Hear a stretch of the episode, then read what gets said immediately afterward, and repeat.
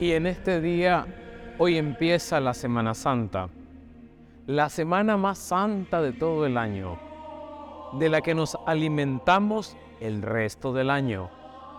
Nos limitamos a contemplar admirados del inmenso amor que Cristo ha demostrado que nos tiene a través de sus padecimientos. La espera finalmente ha terminado y la tensión está en su máximo. Jesús entra a Jerusalén como su rey y es aclamado por el pueblo como el Hijo de David, el que viene en el nombre del Señor. Hoy es bueno preguntarnos, ¿dónde está mi existencia? ¿Dónde apoyo últimamente mi fe? Hola, un saludo. Soy el Padre Orlando Aguilar. Este espacio es para escuchar mensajes espirituales a la luz del Evangelio, consejos y reflexiones sobre el diario vivir. En palabras de San Ignacio de Loyola, dame tu amor y gracia, que eso me basta. Comenzamos. El rey que llega a Jerusalén es humilde montado en un burrito.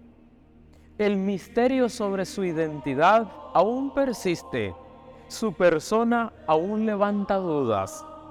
Me incorporo ante esta escena, quizás entre los que aclamaban a Jesús o entre los que aún preguntan sobre quién es Él.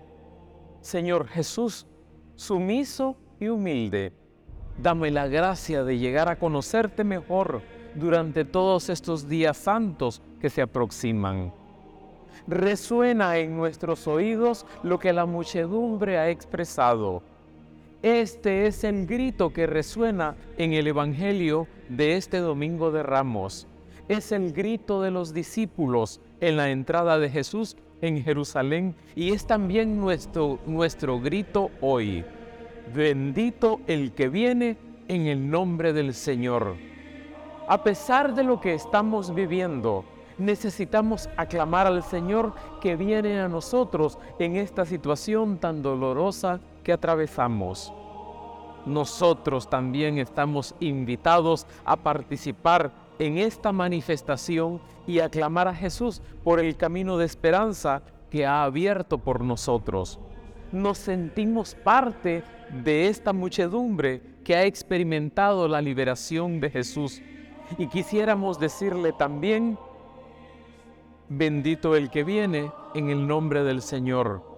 Es la expresión del deseo de liberación del pueblo y también de cada uno de nosotros. Es como si le dijéramos, sácianos Señor, o sácanos de este círculo asfixiante en que vivimos. Déjanos aclamarte en esta vida con un canto nuevo. Sí Señor, tú en estos momentos vienes a nosotros a los enfermos, a los que padecen por el coronavirus, a los que se encuentran en los hospitales, a los que han perdido a un familiar querido sin poder despedirse, a los que ya han pasado al otro lado de tu amor. La última etapa antes de llegar a Jerusalén es Betfagé, en el monte de los olivos, Jesús se detiene y envía por delante a dos discípulos para que le consigan una cabalgadura. Quiere entrar en Jerusalén como nunca antes lo había hecho. Vayan a la aldea de enfrente. Encontrarán enseguida una burra atada con su burrito. Desátenla y tráiganla. ¿Por qué elige Jesús un burrito para entrar en Jerusalén? El burrito representa la mansedumbre y la paz frente al caballo que simboliza la violencia y la guerra. Y Jesús es un Mesías lleno de mansedumbre y de paz. Que en toda la tierra se alce hoy un grito de paz. El cortejo se organizó enseguida. Tendían sus mantos en el suelo para que el burrito pasara sobre ellos y al acercarse a la ciudad toda la multitud, llena de alegría, comenzó a gritar, Viva el Hijo de David, bendito el que viene en el nombre del Señor. Jesús entra en Jerusalén, entra también en nuestras ciudades de hoy y también quiere entrar en nuestro propio corazón, como aquel que puede hacernos salir de la esclavitud y hacernos partícipes de una vida más humana y solidaria. Su rostro no es el de un poderoso o un fuerte, sino el de un hombre manso y humilde, pacífico y sin armas.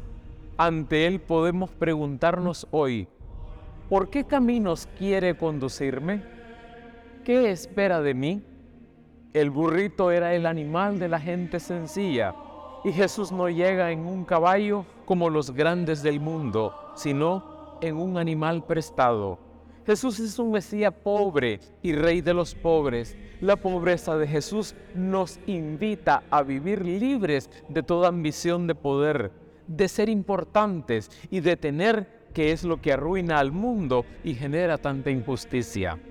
Además, en el Evangelio de este Domingo de Ramos hay un mensaje muy importante.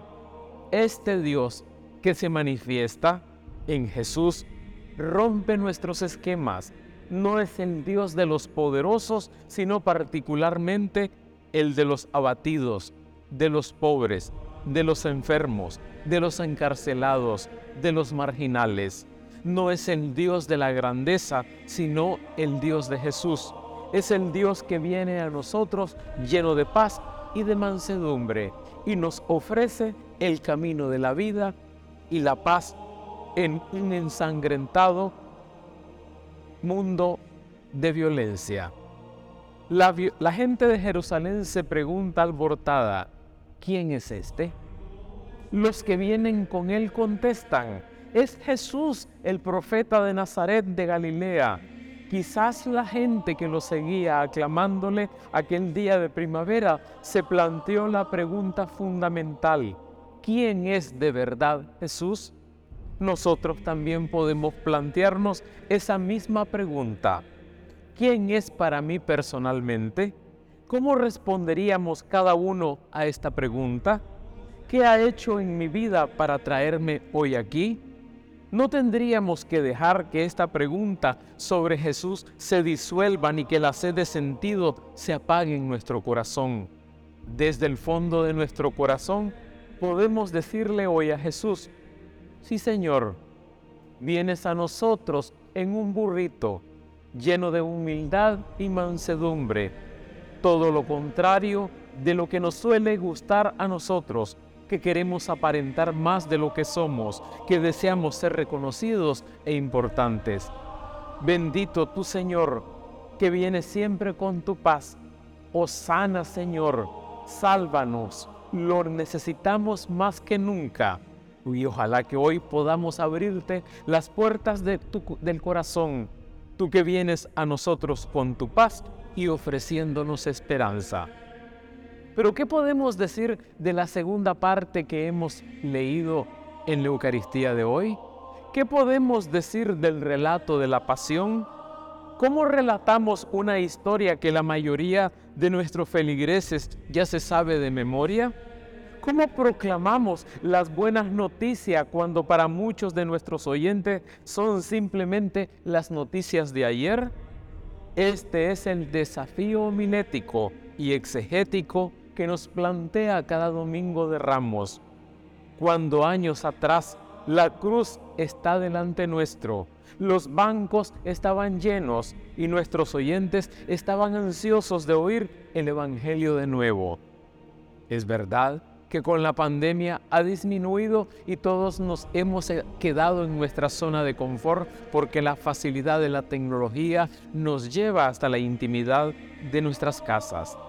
Predicar estas historias antiguas es un desafío, pero también una gran oportunidad. Estas historias se han contado innumerables veces, pero su poder para condenarnos e inspirarnos no se han desvanecido. Quiero proponer una idea que parece ir en contra de la, de la intuición. ¿Qué pasaría si predicáramos este texto, este momento decisivo en el Evangelio de Mateo, con nuestros ojos puestos en las márgenes de la historia o en los márgenes de la vida? Es decir, ¿qué pasaría si dirigiéramos nuestra atención a los personajes curiosos que están en los, en los márgenes? ¿Será posible que estos personajes menores nos permitan ver a Jesús de una manera nueva? Para Mateo, estos personajes no son simplemente adornos literarios o narrativos, no son actores extras en el escenario de una película para decorar el fondo. Estas personas están puestas en la historia a propósito, para dirigir nuestra mirada a Cristo crucificado. Abandonándonos con demasiada frecuencia, estos personajes subsecundarios nos ayudan a ver la pasión con ojos nuevos. Los traidores, Judas y Pedro, poder de corrupción, Caifás y Pilato, actores accidentales, Barrabás y Simón de Sirene, los condenados, dos bandidos, los testigos, mujeres y un centurión. Al fin de su vida, Jesús muere al lado de dos bandidos que se burlaron de él con sus últimos alientos. Al final de su vida, Jesús se enfrenta con una difamación y una humillación pública casi unánime, un verdadero consenso sobre su culpabilidad. Sin embargo, sabemos cómo termina la historia. Sabemos que el Viernes Santo se destruirá el domingo de resurrección y que la muerte no tendrá la última palabra, sino que la vida reinará a través de la resurrección. El domingo de Ramos, todo indica que la culpabilidad de Jesús es evidente y que Jesús merece la vergüenza de la cruz. La Pascua es la redención suprema de la inocencia de Jesús y la misión de Dios. Así sea.